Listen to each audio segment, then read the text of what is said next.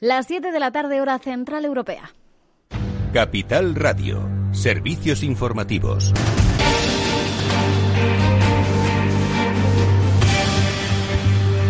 ¿Qué tal? Muy buenas tardes. Es la noticia que nos tenía pendientes y finalmente el Consejo de Ministros ha aprobado ese Real Decreto Ley que prorroga hasta el 31 de enero y de manera automática los ERTE. Tras intensas negociaciones, el Gobierno hacía una propuesta de última hora que la COE por fin aceptaba. ¿A qué se da luz verde? Pues a tres tipos de ERTE a los que se podrán acoger empresas de todos los sectores y que van a depender en buena parte de las restricciones sanitarias a las que se enfrente cada negocio. Lo ha explicado la ministra de Trabajo, Yolanda Díaz. Desaparecen los ERTES de rebrote y ahora vamos a tres modalidades de ERTE. El primero de ellos, un ERTE que tiene que ver con bueno, el impedimento del desarrollo de la actividad mercantil. Pongamos un ejemplo, lo que estamos viviendo estos días con el ocio nocturno. Un segundo ejemplo tiene que ver con el ERTE vinculado a las limitaciones por algún tipo de facturación o lo que fuere, por caída de la demanda, de las actividades mercantiles. Y un tercer ERTE que tiene que ver bueno, con eh, aquellas actividades mercantiles especialmente golpeadas durante estos tipos de pandemia. Pues así lo anunciaban en la rueda de prensa posterior el Consejo de Ministros, que también ha aprobado ese acuerdo con los autónomos, con ATA y UTA, para prorrogar las ayudas a estos trabajadores hasta el 31 de enero de 2021. ¿Qué se ha quedado fuera de la ampliación? Pues la moratoria hipotecaria, tampoco la prohibición del corte de suministros. Eso no se amplía, así que vencen mañana miércoles. Sí que se amplía hasta el 31 de enero de 2021 la prohibición de los desahucios o de subidas abusivas del alquiler de vivienda. También el Gobierno ha aprobado un Real Decreto por el que las comunidades autónomas pueden contratar a unos 10.000 profesionales sanitarios. Eh, le han preguntado al ministro de Seguridad Social, José Luis Escriba, cuál está siendo el coste de las medidas de protección a empresas y trabajadores. Esto decía el ministro. La cifra que podemos ya dar a, cierre de este trimestre y eh, extendida, digamos, que, cubre el periodo que va desde finales de abril a, finales de septiembre, es de unos 22.000 millones de euros, aproximadamente la mitad en, el Ministerio de Inclusión, Seguridad Social y Migraciones, ya bien sea por prestaciones extraordinarias autónomos, exoneraciones de cuotas a la seguridad social o incapacidad temporal, y el otro 50% en el SEPE, en el Ministerio de Trabajo, por prestaciones ¿Qué otra cuestión nos tiene pendientes? Eh, pues si el Gobierno central finalmente va a intervenir en la Comunidad de Madrid después de ese desacuerdo que quedaba patente ayer, el Ministerio de Sanidad diciendo que hay que cerrar la región y la comunidad asegurando que la situación está controlada. Esto decía hoy la ministra portavoz María Jesús Montero. En esta tarde se va a producir una reunión y tras la cual conoceremos si en estas 24 horas la Comunidad de Madrid ha repensado alguna de esas medidas que el ministro Illa le planteó y ojalá podamos tener hoy el anuncio de que las medidas se aplican eh, con eh, aplicación directa automáticamente sin que haya ningún tipo de eh, solución de continuidad sin tiempo que hacen que los ciudadanos puedan estar algo más preocupados por motivo de que esas medidas estén demorándose. Pues desde las seis de la tarde están reunidos. Esperamos esa comparecencia del ministro de Sanidad, Salvador y ya después del encuentro. En este sentido, el portavoz del PSOE en la Asamblea madrileña, Ángel Gabilondo, ha rechazado una intervención del Gobierno en eh, la comunidad. dice que se debe forzar al Ejecutivo Autonómico a tomar medidas restrictivas, pero respetando sus competencias. Eh, veremos en qué queda todo esto. También la noticia del día por el lado empresarial y judicial ha sido que la Audiencia Nacional ha acordado absolver a los 34 acusados en el juicio por la salida a bolsa de Bankia. Se lo venimos contando durante toda esta jornada. Desde a su fin consideran que esa sentencia es contradictoria e inaudita. También desde Ádica ella han avisado de que van a recurrir esta sentencia. Es eh, todo por ahora. Esas eran las informaciones más eh, destacadas que nos deja este martes 29 eh, de septiembre. Les dejamos ya con After Work de la mano de Eduardo Castillo. A las nueve tienen una cita con el balance de la mano de Federico Quevedo.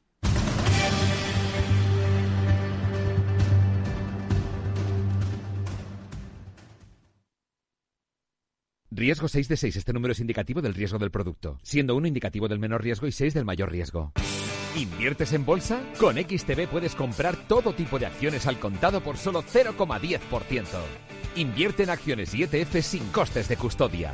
Infórmate en xtb.es.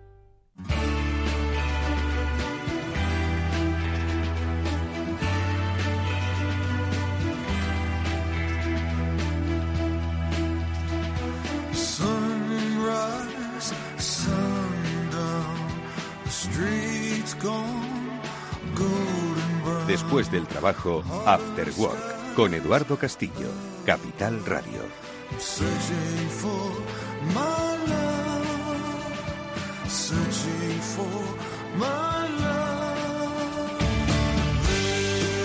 Amigos, buenas tardes, bienvenidos al After Work que ya comienza en Capital Radio y que hoy, como todos eh, los martes o como semanalmente hacemos, si es que nos estáis escuchando a través eh, de un podcast, tratamos de analizar la realidad económica a través de la realidad social de nuestros paseos por la calle. Unos paseos que se antojan un tanto inciertos y preocupados porque no solo tenemos que salvaguardar nuestra salud, y la salud de los demás, la salud pública de nuestras ciudades, sino que tenemos que salvaguardar la economía. Pero una cosa parece no casar con la otra y de eso es de lo que, como siempre, y por desgracia, vamos a seguir hablando con la ayuda de nuestros amigos y especialistas. Enseguida vamos a saludar a Félix López y a Chimo Ortega, con los que, como siempre, pues repasaremos pues en forma de reflexiones eh, pues qué es lo que está pasando y qué es lo que podría pasar, algo que por supuesto nadie sabe a ciencia cierta. Lo que sí que sabemos es lo que está ocurriendo en los sectores que obviamente se han visto afectados por la crisis. Seguro que muchos de vosotros, al ir a trabajar o al volver del trabajo, habéis visto a eh, pues colectivos protestando y reivindicando ayudas a las administraciones, tanto a las regionales como a las nacionales, de que sus sectores se han visto gravemente perjudicados por la pandemia y que también quieren pues ser eh, ayudados como se está ayudando a otros sectores. Bueno, pues hoy nosotros nos vamos a centrar en uno de ellos, en el sector del transporte por carretera, del transporte de pasajeros por carretera, básicamente de ir y viajar en autobús. Bueno, pues hablaremos con el presidente de la Confederación eh, española del autobús, de Confebus, con Rafael Barbadillo, sobre pues cómo han vivido el sector y sobre, mm, sobre cuáles son un poco las perspectivas y reivindicaciones que tienen. ¿Habéis viajado últimamente en carretera? ¿Os habéis cruzado con muchos autobuses? ¿A que no tantos como los que solíais adelantar u os adelantaban en esos viajes que hacíamos por la península. Bueno, pues de ello hablaremos con Rafael Barbadillo en unos, en unos instantes. Y también hablaremos, por cierto, de un sector bueno, relativamente vinculado, como es el del renting, pero a través de una iniciativa, la de Swiftcar, cuyo CEO Julio Rives nos va a contar cómo pues el renting parece que en estos tiempos de cambio e inciertos, pues parece que se convierte en una alternativa para empresas y para particulares. Con la ayuda de Chimo Ortega lo vamos a comentar también igualmente, que nos acompañará como hemos dicho en este programa. Así que nada amigos, no hay más tiempo que perder, vamos a saludar ya a nuestro Félix y a nuestro Chimo.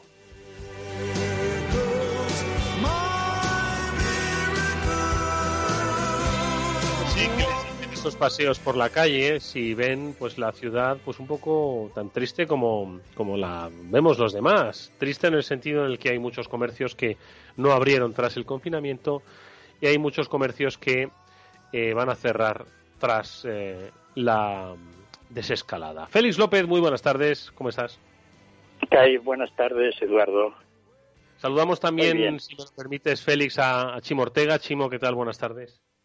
Hola Eduardo, hola Félix, buenas tardes. Lo primero de todo, es pues, saber un poco vuestra impresión de los paseos que dais por la calle y un poco eh, todo eso en vuestra perspectiva visual comparándolo con lo que dicen los políticos, que básicamente dicen nada y menos y sobre todo cuando dicen algo no tiene nada que ver con la solución de los problemas de los ciudadanos de este país, sino con la solución de los problemas de los ciudadanos que tuvieron en 1936, cosa que, bueno, por otro lado, eh, lo están haciendo con un poco de retrospectiva. Entonces, Félix, eh, ¿cómo ves tus eh, paseos y la solución de tus problemas como ciudadano? Bueno, la solución de mis problemas como ciudadano no la veo muy muy allá, ¿no? Y mis paseos tampoco, porque los he reducido mucho, ¿no? Es decir, de alguna manera, pues teniendo un poco en cuenta cómo estamos, pues tampoco me apetece demasiado dar mucha vuelta, ¿no? Hago las cosas más básicas y poco más, ¿no? y afortunadamente puedo teletrabajar sin mayor problema y eso pues de alguna manera simplifica bastante todo, ¿no? Es cierto que cuando sales por la calle, pues por muchas zonas lo que ves, pues no ves mucha animación, con lo cual pues efectivamente ves locales, locales cerrados, etcétera. Se me acabó ya la, hace meses, iba por ahí, iba contando, apuntando en una libretilla, ¿no? Los locales que se cerraban, los cuales pensaban yo que se podían abrir igual cerrar. Casi se me han quitado las ganas ya de llevar toda esa contabilidad un poco, un poco que pensaba que podía darme alguna idea, ¿no? La situación es la que es, no acabamos de clarificarla, ya hemos venido aquí hablando de que efectivamente pues este segundo, podríamos llamar rebrote, pues se estaba agudizando, y así andamos, ¿no? Ya veremos cómo, cómo acabamos, porque las autoridades pues van poniendo van poniendo medidas.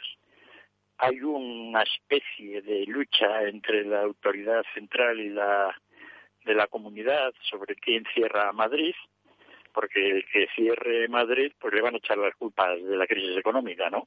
Mm. Entonces ahí está un poco como si la crisis, como si la crisis no existiese ya, vamos.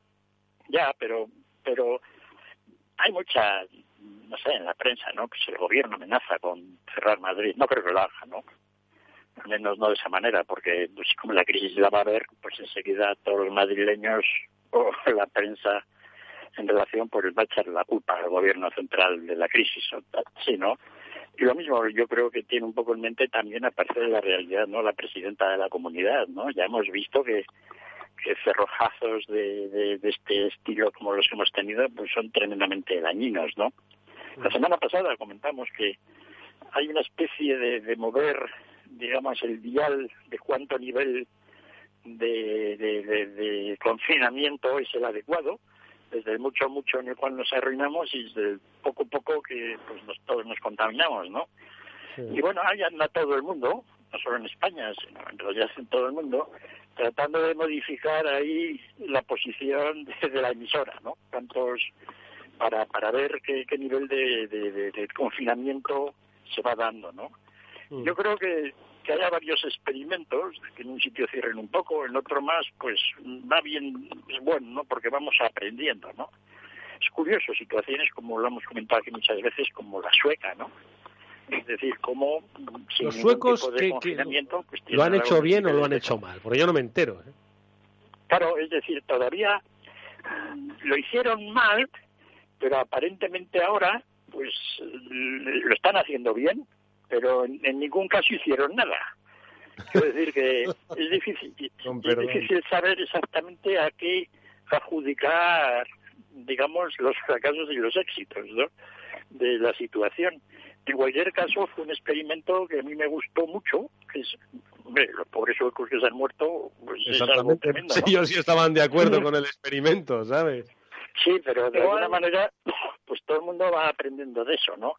Yo no sé si somos capaces de sacar conclusiones de ello, porque como ya hemos comentado varias veces, como no la gente, los expertos no, bueno, no se mueven de un sitio para otro, aprendiendo de lo que en realidad ocurre allí, pues no podemos sacar unas ideas muy claras, ¿no?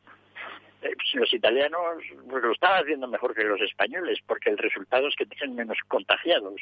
Pero no sabemos lo que hacen tampoco, que les diferencie mucho de lo que hacemos nosotros. Exactamente, exactamente. Y ese es un poco el problema, ¿no? Chimo, tus reflexiones. mis reflexiones son menos sesudas que las de que las de Félix.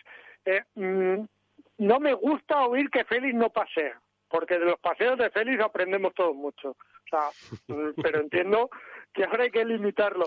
pero mi reflexión es que, que la cosa está peor de lo que decimos y que el aspecto económico esta vez prima más que primó la otra vez porque no sabíamos a qué nos enfrentábamos ni cómo nos enfrentábamos. Ahora por lo menos ya tenemos cierta experiencia, aunque yo creo que seguimos sin estar en la parte o en la materia sanitaria preparados para, para esto, pero bueno, eh, tenemos cierta experiencia, sabemos más o menos cómo manejar las cosas y lo de Madrid es lo que dice Félix, saber quién pone el cascabel al gato. Y luego no os olvidéis que es verdad que el aeropuerto de Barajas está a un ritmo muy pequeño pero en Barajas siguen aterrizando muchos aviones todos los días y Madrid sigue siendo el centro de entrada mm, no tanto turístico, que hay poco, pero sí de viajes de negocios que siguen existiendo en contra de lo que parece con el teletrabajo y con las eh, videoconferencias y con las reuniones virtuales. Pues sigue existiendo y la gente sigue viajando. Entonces, eh, Madrid se complica mucho la situación económica del resto del país. Como dice Félix, es quien le pone el cascabel al gato, pero eso lo hemos hablado otras veces. hombre, vamos a ver. ¿Quién no quiere tomar la decisión para que la tome el otro? Claro, porque es que, vamos a ver, eh, las, las decisiones que se adopten, eh, como dice Félix, pues quien decidió en Suecia, lo que pasa es que ahí el carácter, entiendo, y, la, y la forma de entender la política y la ideología es diferente, ¿no? Pero quien tomó la decisión en Suecia, pues asumió que se iba a morir gente. Y quien, eh, y, claro, eh, tomar esa decisión aquí, eh, asumes pues que va a morir gente y que va a haber un nivel de contagio X. Pero asumirla, de, tomar la decisión en el otro sentido, es tienes que asumir que vas a destruir la economía y vas a destruir el bienestar y, por lo tanto, pues la estabilidad social y vamos a decirlo, la, la, la propia capacidad de vivir dignamente de muchas personas, ¿no? Entonces, eh, pues claro que es una decisión difícil, tanto la una como la otra. Pero claro, pero para eso, para eso tienen eh, primero el liderazgo que se les presupone. Para eso tienen también un equipo de eh, expertos y asesores públicos y privados que tienen que estar ahí para los asesores de sanidad que no existían. No bueno y también hay que recordar lo que lo que hizo el, el, doctor Gouza conocido epidemiólogo que, en fin, eh, pues puso en evidencia pues cómo frente a las decisiones difíciles que se tienen que adoptar es que ni siquiera están analizando cuáles hasta qué riesgo pueden asumir en cuanto a salud y en cuanto a economía. Es que sencillamente están en una lucha partidista que es una auténtica vergüenza lo que está este, pasando. con este no tomo decisiones y Félix y o tú si queréis me contrariáis. Yo creo que el problema es que no se están tomando decisiones con datos. Es decir nos está importando más lo que piense la sociedad o el carácter social de las medidas, y cuando hablo social hablo tanto económico como sanitario, ¿vale? El equilibrio es entre económico y sanitario, carácter social de las medidas, que realmente tomar una decisión apoyada en datos. Es decir, no, no, es que hoy tengo que cerrar porque tengo que cerrar, porque es que si no se me muere medio Madrid, ¿vale? O no puedo cerrar porque me mantengo en unos límites que si no cierro Madrid después, como tú dices, pues la gente va a estar tirada en las aceras muerta de hambre y porque las familias no van a tener para comer. Bueno, pues, eh, pero habrá que tomar, habrá que crear eso. Yo creo que el problema es que no tenemos los instrumentos para tomar esas decisiones, ¿vale? Yo creo que esto, este verano hemos perdido el tiempo eh, en pensar qué íbamos a hacer, pero no nos hemos puesto a hacer. Eso es muy típico en las empresas, en todo. Eh, y no nos hemos puesto a hacer. Entonces, no sabemos qué parámetros tenemos que, que, basar nuestra decisión, en qué parámetros, cuando tenemos que tomar una decisión rápida, porque esto avanza día a día en un sentido y en el otro. Cada vez hay más crisis económica y cada vez hay más pandemia. Y entonces no tenemos, no hemos aprovechado ese tiempo que hemos tenido un poco de respiro para generar los mecanismos sobre los que tomar las decisiones. Y yo creo que ese es el problema. Y como no hay ningún mecanismo eh, aprobado, cuadrado, entendido por todos, eh, consensuado, como le queramos llamar, el problema es que llega a la hora de tomar las decisiones y volvemos a estar en, uy, yo no quiero. Madre mía la que me estoy metiendo. ¿Sabes? Feliz. Volvemos a estar lo mismo. Sí, no, ya, ya hemos hablado mucho de cómo las estadísticas de la evolución de la pandemia en España estos últimos meses se han ido produciendo y transmitiendo, ¿no? Y la incapacidad de que teníamos de hacer cálculos de cómo la pandemia iba avanzando en esta segunda etapa. Estamos todavía en eso, ¿no? Es decir, nos siguen dando datos, pero yo no sé exactamente cómo lo sacan. No creo que lo, sepan, lo sepan ellos tampoco, ¿no? Es un poco lo dramático, ¿no? Porque ahora estamos, por ejemplo, en una situación que es básicamente bien clara, ¿no? Tenemos unas zonas de Madrid que han estado confinadas un pelín más light, son un pelín con más exigencia que el resto, ¿no?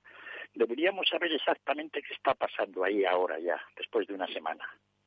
Entonces, yo no sé si tienen un indicador exactamente de lo que pasa ahí. Es decir, a mí me, a mí, me llevaría un cuarto de hora organizarlo. Y yo sabría exactamente al segundo lo que está pasando. Pero no sé si la gente lo está haciendo eso. ¿No? Y así en el resto de los temas, porque eso es fundamental, es decir, si sabemos que las restricciones en una zona que tiene contagios, pues al cabo de unos días el nivel de contagios va bajando, pues entonces, pues fenomenal, ¿no? Si no eso no ocurre, pues eso nos indica lo que va a ocurrir en ese sitio, que va a ir a peor, porque ya estaba mal y sigue subiendo porque lo que se ha hecho pues no sirve para pagar el contagio y además nos serviría para saber que en el resto de las zonas de Madrid, en realidad toda España, pues seguimos incrementándolo, ¿no? Porque si la pandemia está en una tercera, en la fase esta de crecimiento, no se están tomando medidas para hacerlo y ya sabemos que los números van a crecer. Entonces, todo ese conocimiento casi al segundo de lo que está ocurriendo, pues desde luego a todos los comentaristas no tenemos acceso a él. Es decir, y yo por lo que veo y de cómo van dando los datos, me temo que las autoridades sanitarias españolas tampoco disponen de ello. Pues esa es un poco la situación, ¿no? En el sentido que dice Félix, ayer... Lo que, dice, lo, que, dice Chimo, tomar medidas pero sin saber un poco cómo, ¿no? Porque ahora sí que estamos en una situación en la cual la regulación en el margen, lo poco que hagamos de, confinamiento adicional o no, es muy vital hacerlo bien.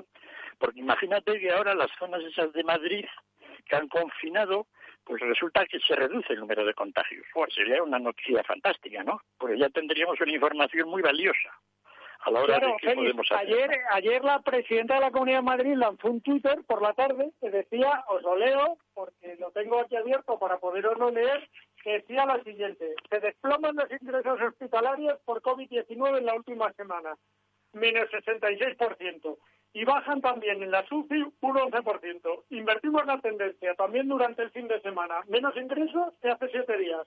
Perfecto, pero esto es debido a las medidas que hemos tomado poniendo que sea real. No, pero es que incluso la manera en que dan los datos es confusa. Exacto, porque no dice en las tú te crees hemos los datos medidas han hecho y yo sin embargo no. Es decir, yo no me creo los datos que nos dan porque no los dan bien. Decir, número de entradas, número de... Eso parece que tiene una explicación clara, pero luego el dato es otro. Entonces, porque lo dan, lo dan de una manera agregada o una manera con diferencias, se dan los datos de una manera cada día diferentes. Y entonces, pues, te dicen, hubo 500 eh, ingresos. Este año ha habido menos, porque este mes, esta semana ha habido menos porque ha habido 600. O sea, 100 más porque la otra vez hubo 200. Entonces, todo una confusión. No, no hay un patrón muy claro de cómo ir a dar los datos, ¿no? Y bueno, y eso lo comento yo, que con los números tengo una facilidad grande, ¿no? Sí, sí, ahí nos fiamos de ti plenamente. Me paso aquí horas tratando de imaginar, o sea, imaginar qué es lo que realmente me quieren decir, ¿no? Y entonces yo digo, ¿pero esto realmente saben lo que están diciendo? No, y es un poco así todo, ¿no? No, es lo que decíamos, no hay, en no hay un dato fiable o algo en lo que apoyar una decisión. Son todo, eh, como yo digo, cifras eh, de encuesta, con perdón, ¿vale? da igual que hayamos ganado o que perdido, que lo podemos vender bien. Pero es que no estamos en esa situación ahora mismo. Sí, porque ahora tenemos dos, ahora tenemos dos versiones eh, sobre las zonas estas que son críticas, un poco las han puesto en confinamiento, ¿no? Para ver qué hacemos con el resto. Pues hay la idea de que van a mejor y la idea de que van a peor. Y entonces, pues eso es un poco... Eh, volviendo ya no al tema de Madrid, que, es un tema, pues oye, bueno, políticamente en el centro y que a nosotros nos afecta directamente, el problema supuesta en el resto de España, ¿no?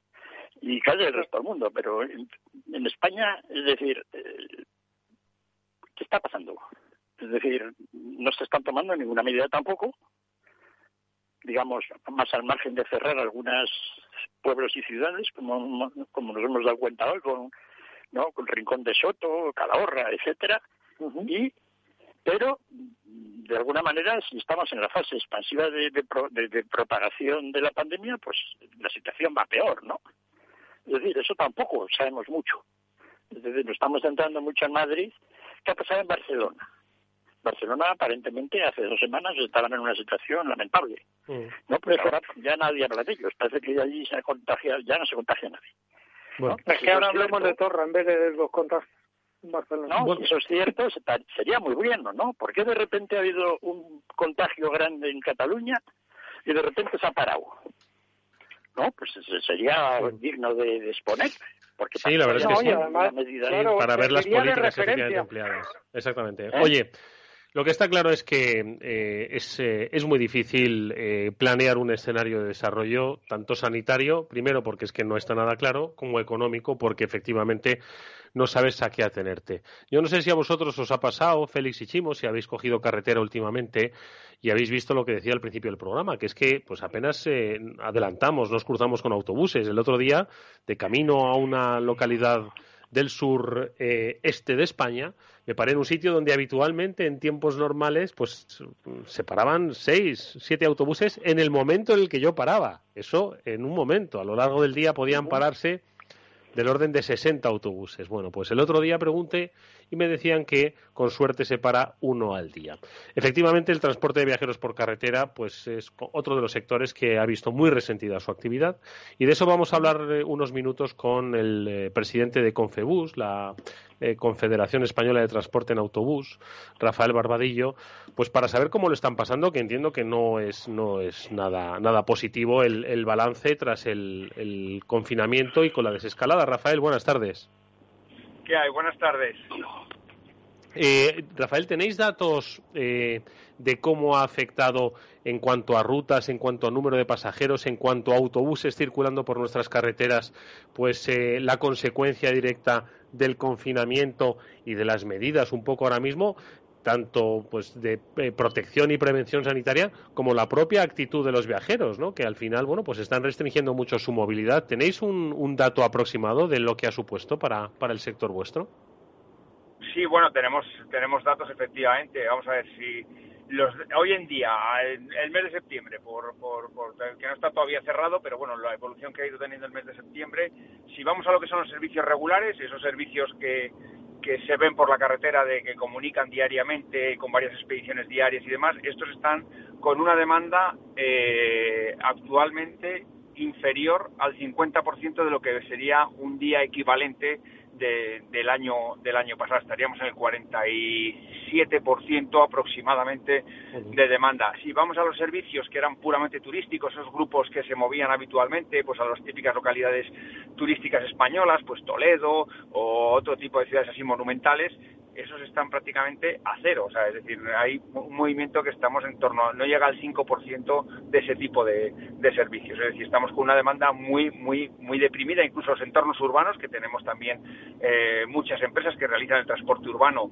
de muchas ciudades españolas, pues también la demanda no supera el 50%, es decir, hay eh, una, una, retracción, importante de, la demanda y, bueno, pues el sector está efectivamente eh, padeciendo esta situación desde, desde, bueno, desde el 14 de marzo, que, que la, realmente en esos meses y que en los meses del estado de alarma, pues no había prácticamente demanda del servicio, no llegaba al 10%, ¿no? Mm. Oye, Rafael, ¿y eso es porque a qué lo achacáis? Obviamente a que la gente pues no solo pues ha dejado de, de trasladarse, pues entiendo que por una cuestión de, de, movilidad y prudencia, sino que también, bueno, pues los, los negocios pues también han, han disminuido, ¿no? La frecuencia de, de, viajes y entiendo que, bueno, pues que esto no hay un, en el escenario que no sé si nos estabas escuchando eh, y que todos conocemos ahora, que es un escenario absolutamente incierto, yo no sé cuándo hay un, un, una, una perspectiva, no, no, vamos, no de recuperación, sino de mejora de las actuales, de las actuales cifras. Bueno, pues nosotros pensábamos que iba a ser una cosa mucho, que iba a durar mucho menos en el tiempo. Pensábamos que durante el verano la situación se iba a ir recuperando poco a poco mm. hasta alcanzar una demanda a lo mejor a cerrar el año del cercana al 70%, pero claro, con los rebrotes que empezaron a existir en el mes de septiembre, pues la, demanda empezó a, a resentirse y bueno, pues la verdad es que julio fue un mejor fue mejor mes que agosto, que agosto tradicionalmente es el mejor mes del año, eh, y, septiembre está siendo incluso peor que, agosto, es decir, vamos a menos y, bueno, pues se, achaca pues eso a los rebrotes, se achaca también a que eh, bueno, pues existe también mayor temor a utilizar el transporte público, aunque realmente eh, no es una zona de contagio, porque la verdad es que el, uso del transporte público por las recomendaciones sanitarias y que además todo el mundo cumple con el uso de las mascarillas y las desinfecciones de los vehículos, etcétera, etcétera, es un, un espacio un espacio seguro para viajar y bueno y también bueno pues existen otro tipo de factores ya también asociados a lo que está siendo pues el propio teletrabajo eh, a, menos movimientos también por motivos de mm. estudio porque también los estudios tienen la teleformación o la formación semipresencial pues todo esto está provocando que en, el sector pues haya haya menor menor demanda de transporte Oye, Rafael, una vez me dijo un, conocido que un avión en tierra era hacer perder dinero a una aerolínea, eh, que, tiene, que tienen que estar pues, el mayor tiempo, del, el mayor periodo de tiempo en, el aire. Entiendo que un autobús en cochera es, una, es un símil exactamente igual y me, y me figuro que hay muchos, autobuses, eh, muchos autobuses en cocheras ahora, ¿no? Pues efectivamente, en este momento eh, hay muchísimos autobuses, vamos, hay dificultad de dónde colocar muchos autobuses, es decir, que están parados y que efectivamente pues tienen un coste, porque el, autobús lo que tiene que estar es produciendo, tiene que estar rodando, eh, es un elemento de producción y en este momento pues todo un autobús parado tiene los costes fijos, que, que esto, todo lo que es amortización, financieros, eh, aseguros, etcétera, etcétera, eso siguen corriendo exactamente igual, ruede el vehículo o no ruede el vehículo, ¿no? Entonces pues tenemos una, es un problema que tiene el sector en este momento también. Ahora vamos a ver cuáles son esas reivindicaciones que, que queréis y eh, que habéis trasladado al gobierno como sector muy afectado, ¿no? Pero antes también comentar, eh, bueno, que está con nosotros Chimo Ortega, estaba antes eh, hablando, hablando con Félix López, me decía a través de esas comunicaciones internas, dice, oye, dile a Rafael que yo soy Chimo, uno de los grandes defensores del autobús como el principal coche compartido, ¿verdad Chimo? Eso lo sabe Rafa. Eh, de una conversación durante, durante esta pandemia salió esa frase eh, que yo le dije a Rafa que se la regalaba, pero que creo que es cierto, porque además eh, pensemos que la no solo tenemos la pandemia sanitaria, sino que tenemos una pandemia de sostenibilidad, de contaminación. Pensemos que no se puede salir con coches como estamos saliendo, eh, y me refiero no solo al transporte por carretera, sino también en las ciudades, a todo el transporte, con coches de menos de 2.000 euros, de más de 15 años de media, eh, que contaminan y que son absolutamente inseguros. Yo creo que de algo nos tiene que valer y tenemos que optar por ese transporte compartido, que además, como decía Rafa, está teniendo, mm, no quiero decir cero, porque no sé si el cero absoluto es real, pero mm, un índice de, de contagios en el transporte público mm, bajísimo por no decir cero. Entonces, y mucho más en el transporte por carretera, donde se toman medidas eh, tremendas, o, en los autobuses de cercanías o en los autobuses de línea. Eh, quizá todavía el metro o un transporte así sea un poco más delicado. Pero lo que es el auto, el transporte por carretera, yo tengo clarísimo que no hay contagios, con lo cual no entiendo por qué estamos penalizando como sociedad este tipo de soluciones a las que nos tenemos que agarrar si queremos salir de la crisis. ¿Qué le habéis pedido, Rafa, al, gobierno eh, para vuestra iba a decir para vuestro sector, en realidad para los empleos que dependen de vuestro sector. Es que aquí se trata de trabajo, no se trata de otra cosa. Sí, buenas tardes, Chema. Absolutamente, absolutamente de acuerdo con lo que estás diciendo. No hay mayor vehículo compartido de la carretera que el autobús, puesto que estás compartiendo todo entre todos los viajeros que, hacen uso del vehículo, no solo el gasto, sino que estás compartiendo también las emisiones y estás compartiendo todo. Somos el vehículo que menos emisiones por viajero transportado tiene de los modos de transporte colectivos, ¿no? Pero en cuanto a las, en cuanto a las eh, medidas que estamos pidiendo al gobierno, pues la prolongación de los ERTES, que afortunadamente nuestro sector ha sido contemplado dentro de los CENAES que, el gobierno ha contemplado como sectores más afectados eh, por la crisis del coronavirus. Eh, estamos pidiendo también, eh, bueno, pues desde compensaciones para cubrir los déficits de las líneas de los servicios públicos de transporte por carretera.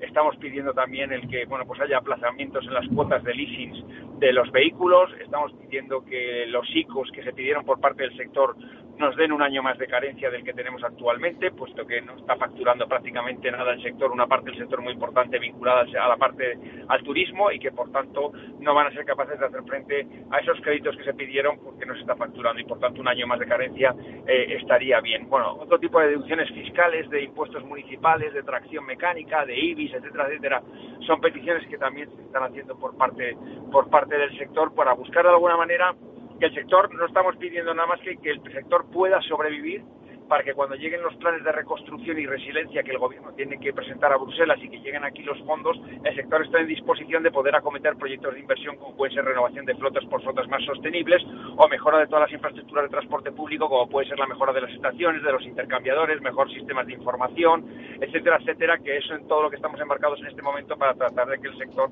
pues al final pueda dar respuesta a lo que es la nueva movilidad del siglo XXI de los ciudadanos. Pues sin lugar a dudas, eh, ahí está el sector preparado para hacer frente, para contribuir a su propia evolución, a su propio cambio. Nos obligan a los cambios, eh, a todos nos han obligado esta puñetera pandemia y bueno, desde el sector, como bien nos cuenta Rafael Barbadillo, están dispuestos a hacerlo, pero obviamente se necesita, como en todos los sectores, el impulso de la Administración, que es al fin y al cabo el que regula y el que impulsa. Pues os deseamos toda la suerte del mundo, especialmente para esos trabajadores directos e indirectos que eh, viven de rodar esos autobuses por, por las carreteras de nuestro país. Muchos de nosotros ya se nos ha olvidado, pero esos viajes de juventud, ojo, los hicimos gracias a los autobuses. Así que no se nos olvide, amigos, que tienen que formar parte de nuestro futuro. Rafael Barbadillo es presidente de Confebus. Rafael, gracias. Hasta muy pronto. Mucha suerte. Muchísimas gracias a vosotros. Un saludo. Un saludo.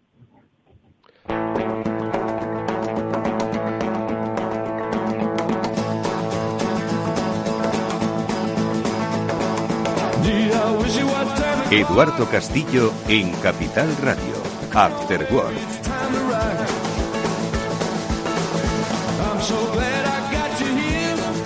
Estaba pensando, Chimo, Félix, si eh, Obviamente, un sector como el, del autobús jamás se había enfrentado a una, perspectiva y una crisis eh, como la actual.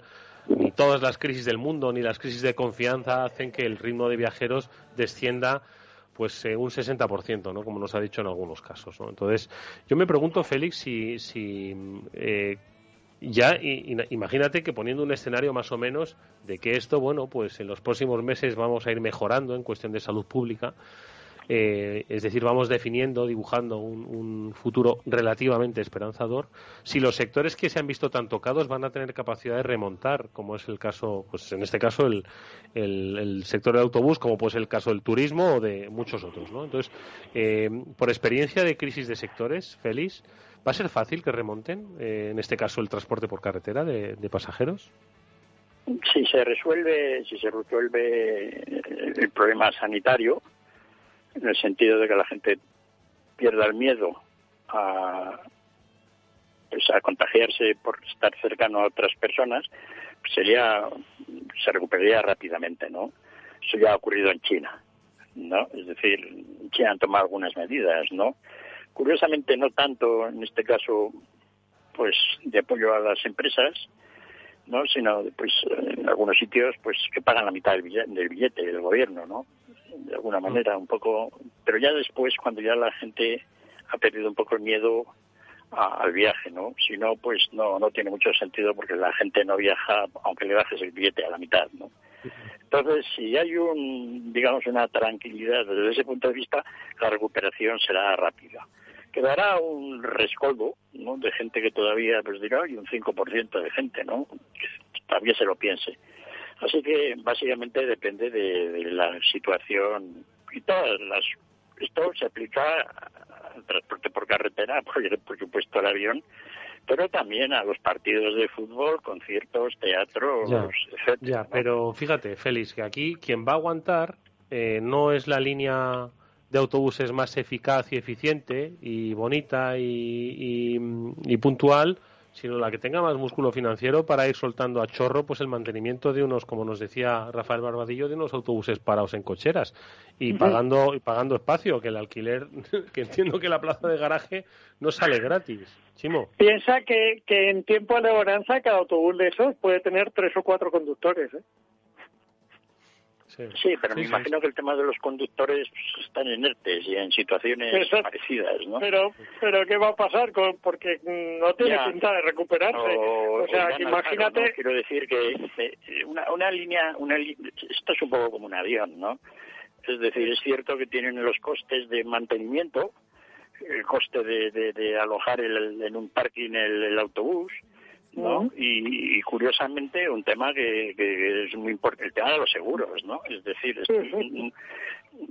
normalmente tú aseguras un autobús porque anda, ¿no? Si no anda, pues no sé para qué lo aseguras, ¿no? Debería haber ahí algún mecanismo, seguramente igual lo hay, ¿no? Pero que no, no lo hay, pues, pues, pues fíjate, no, Es una situación que debería contemplarse, es decir, las compañías de autobuses de ahora para el futuro deberían negociar con las compañías de seguros las circunstancias de las cuales contratan los seguros.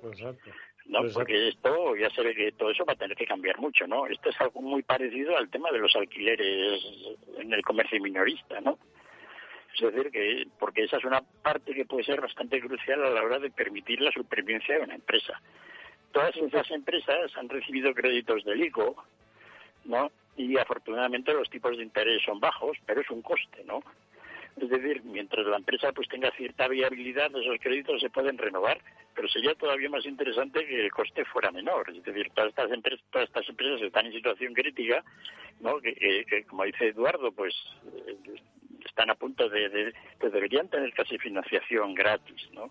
Sería una actividad también, en fin, no sé, es muy complicado, ¿no? Porque se pueden hacer digamos, arreglos parciales, pero cuando llega un meteorito de estos, pues vete a ser la solución. ¿no? Es que menudo meteorito que nos ha llegado.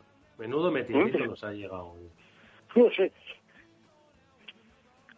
En fin. Bueno, eh, vamos a hacer, si os parece, una pequeña pausa y vamos a hablar de otro negocio que, oye, que este, pues precisamente es eh, una especie de negocio vinculado al de la movilidad, obviamente, al del transporte, es el del renting, y que parece que, bueno, pues eh, en estos escenarios, pues eh, tiene una mejor perspectiva. Vamos a conocerlo enseguida con la ayuda de Julio Rives, el CEO y fundador de Swiftcar. Con él vamos a conocer un poco más en profundidad esto del renting de una plataforma online de renting.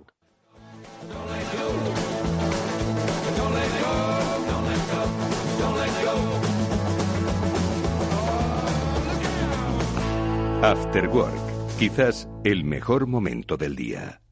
Reiníciate en digital. Desde Fundación Telefónica queremos repensar contigo las profesiones del mañana. De manera gratuita, a través de nuestro programa Conecta Empleo, te asesoramos y ponemos a tu disposición todas nuestras herramientas y cursos formativos digitales para que encuentres tu oportunidad laboral. Reiníciate en digital en fundaciontelefónica.com. Hola, soy Leopoldo Abadía, autor de La Crisis Ninja, y quiero hablaros de lo normal. Lo normal es que cuando compramos algo sepamos cuánto tenemos que pagar, ¿no? Pues eso mismo debería suceder a la hora de invertir. Por eso me gusta Finanbest, comisiones bajas y claras, sin letra pequeña. Entra en finanbest.com y descubre que lo normal es extraordinario. Lo normal es Finanbest. After Work, con Eduardo Castillo.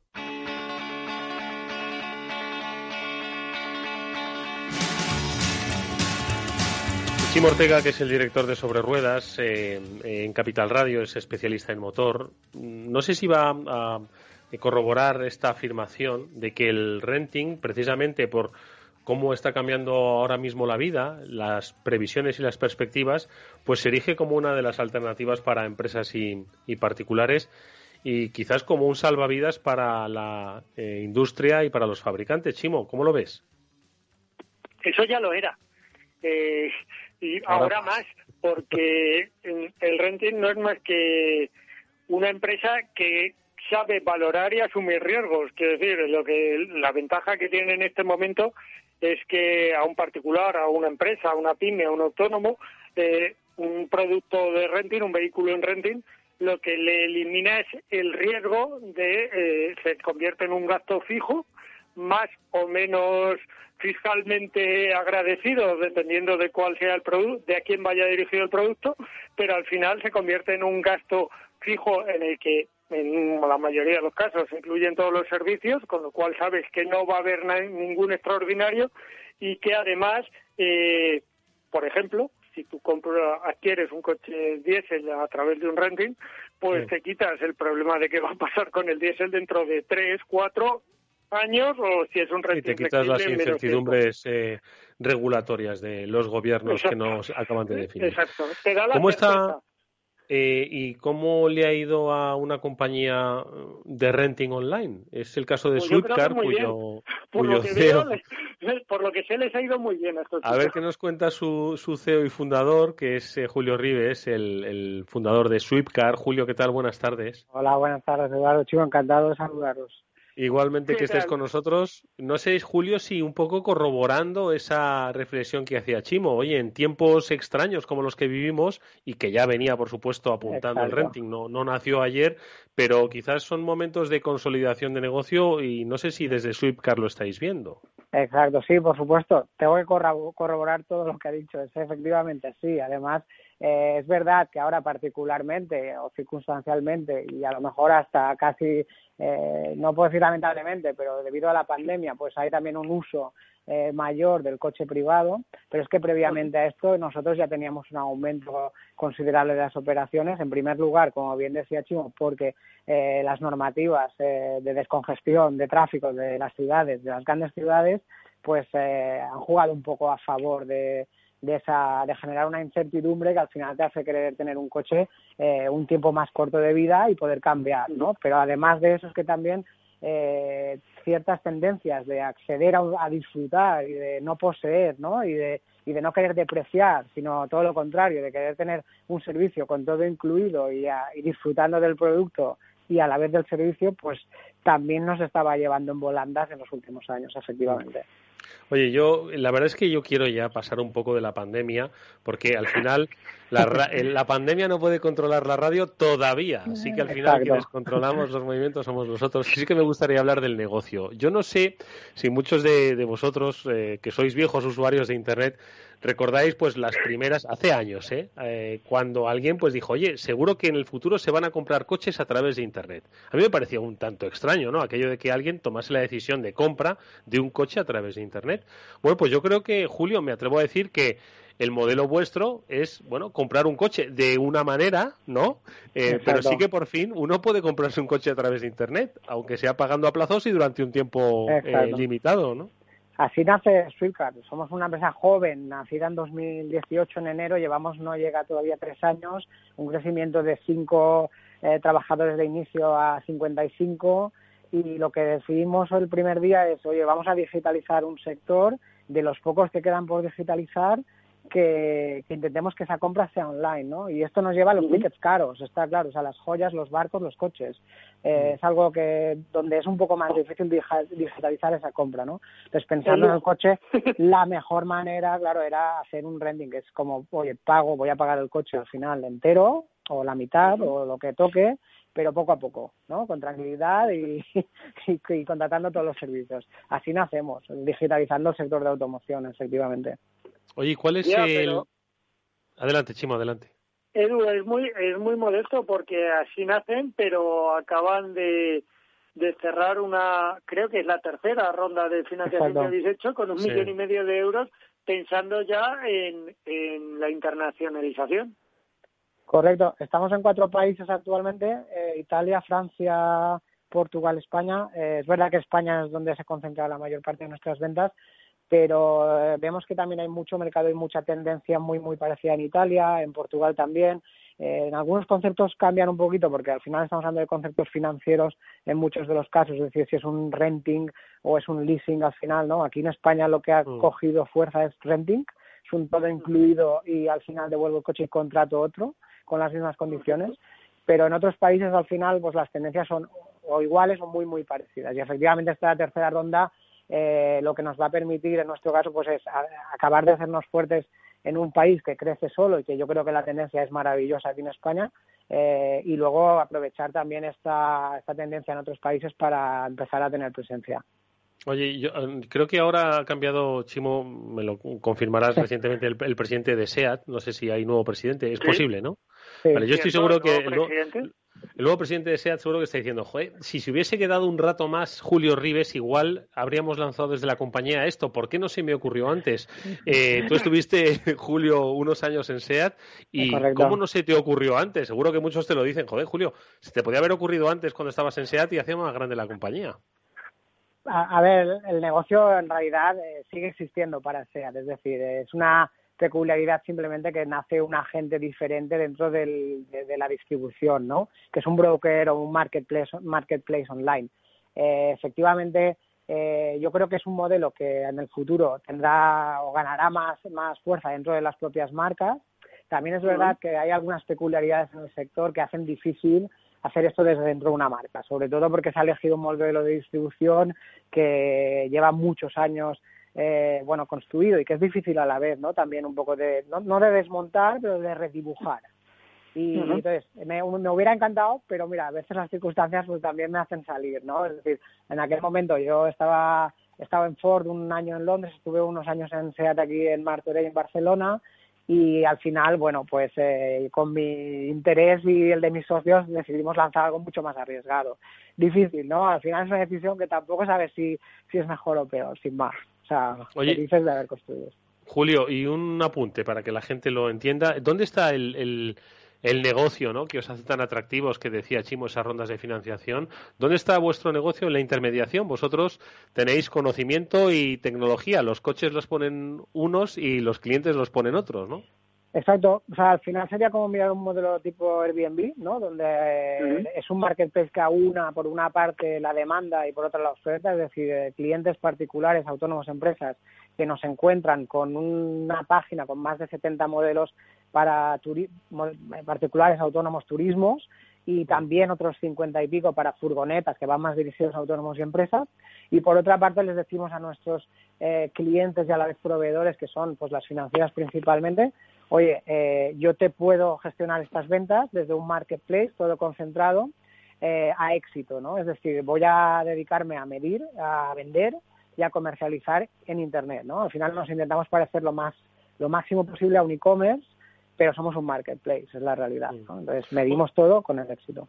Una cosa muy breve última, Julio, estaba navegando ahora mismo en, en vuestra página sweepcar.com y veo que hacéis estudios online de qué, de de mi capacidad de asumir un renting o cómo pues es el estudio?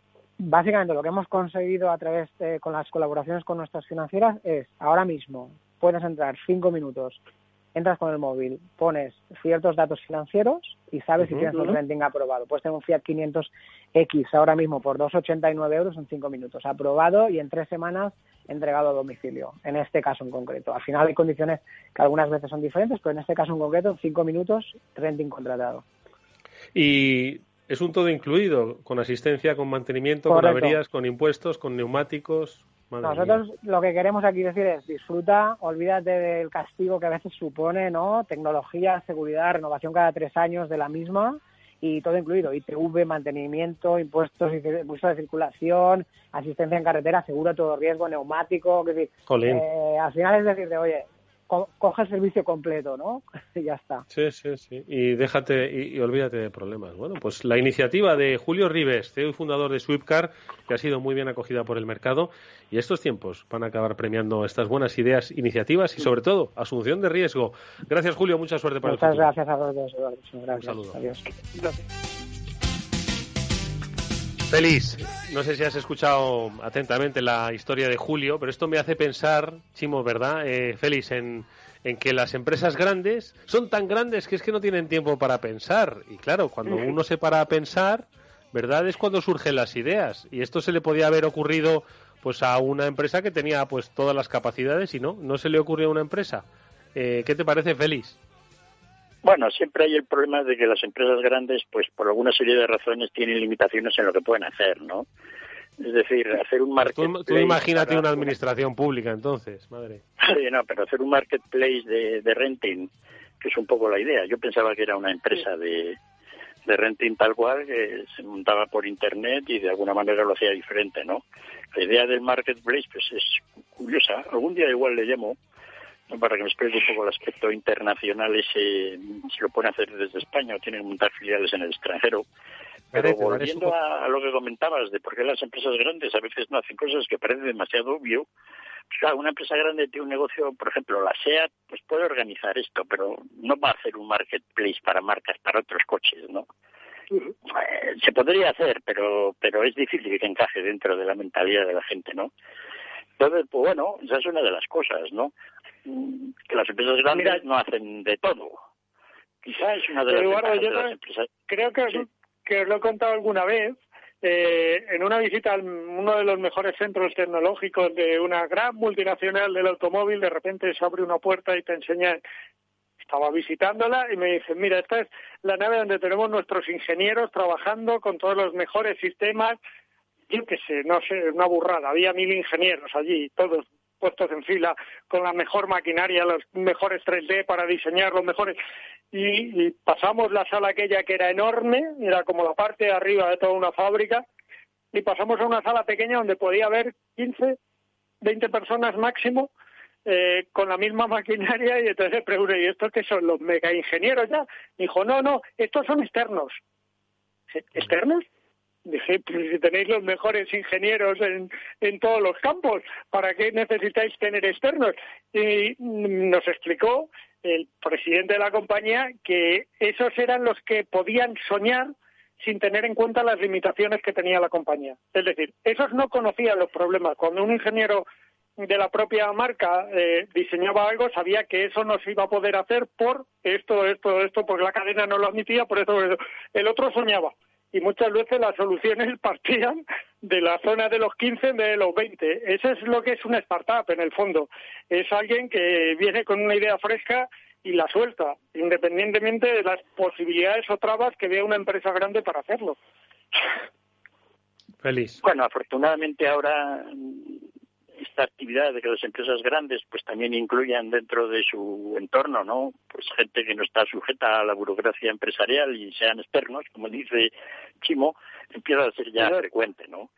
Hace muchos años era casi impensable, ¿no? Es decir, que en realidad la empresa que vio Chimo, pues en el fondo eran avanzados, ¿no? En el sentido de que aparte de tener por los mil ingenieros para que tengáis pistas. Sí, ¿eh? Que eran coreanos, para que tengáis pistas. Ah, bueno, pues sí, sí. Yo algún día contaré cuando vi en Taiwán haciendo chaquetillas y ordenadores al mismo tiempo, ¿no? La de cómo iban avanzando las empresas. Bueno, es así, ¿no? Es decir, y siempre eh, todo lo que sea innovar, pues es complicado, porque efectivamente eh, este cualquier cualquier empresa, pues se le puede ocurrir un negocio, pero es que todas tienen todas tienen actividad por hacer, ¿no? Yo siempre comento pues el tema pues, de las empresas alimentarias grandes, ¿no? La Coca-Cola, Procter Gamble, todas estas, ¿no? Pues están innovando todo lo que pueden los pobres, ¿no? Pero ninguna cosa les funciona. En el sentido de que sacan 500 productos al mercado y con suerte cada tres años aciertan en uno, ¿no? Es decir, el fracaso el fracaso en los temas de investigación y desarrollo pues es absolutamente alarmante, ¿no? Pero bueno, de vez en cuando pues así es un poco, ¿no? Hoy estaba leyendo un paper, ¿no? Muy interesante sobre sobre los efectos positivos de, de, de la innovación en la economía, ¿no? Que hasta qué punto, pues, toda la actividad innovadora, pues el innovador se queda con poco, pero queda a la sociedad que es la que realmente se, se beneficia, ¿no? Mm. Así que cuanto más tengamos experimentos de estos, de que la gente vaya haciendo cosas, pues todo muy bien, ¿no? Pues va creciendo. la- sí, sí. Mm. Nuestros amigos de, de- del renting pues que tengan éxito en su expansión internacional ¿no? Pues sí, ojalá les deseamos toda la suerte del mundo porque, oye, éxito para ellos es éxito para eh, trabajadores aquí en España, que es lo que necesitamos, que la gente trabaje. Félix López y Chimo Ortega, como siempre, amigos, gracias hoy. Nos ha quedado muy eh, un programa muy muy de motor, ¿eh? No era un poco la intención, así han Ha cuadrado sido los- un las homenaje, cosas. te lo agradezco, Eduardo. Ha sido un Castillo. homenaje, Chimo, ¿eh? Pero bueno, oye, al final no deja de ser, ¿verdad, Félix, la representatividad de nuestro tiempo? La semana que viene hablaremos, por supuesto, de muchos más temas. Que os cuidéis, Félix, y si sales a dar un paseo, nada, ve con ojo y ya nos contarás qué es lo que percibes. Un fuerte abrazo, amigos. igualmente cuidaros todos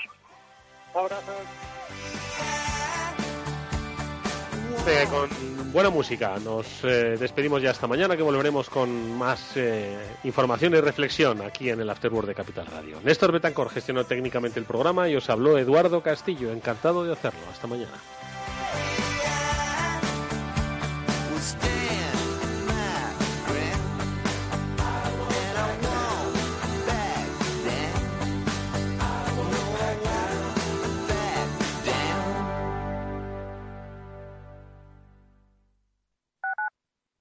Capital Radio Madrid, 105.7.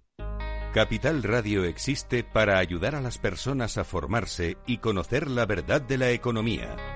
Los valores que Capital Radio defiende son la verdad, la libertad y la responsabilidad.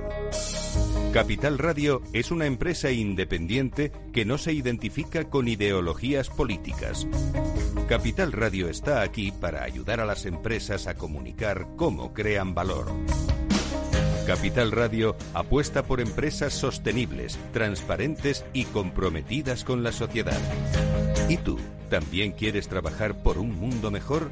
Aquí tienes tu sintonía. Capital Radio, con la gente que aporta y no se aparta.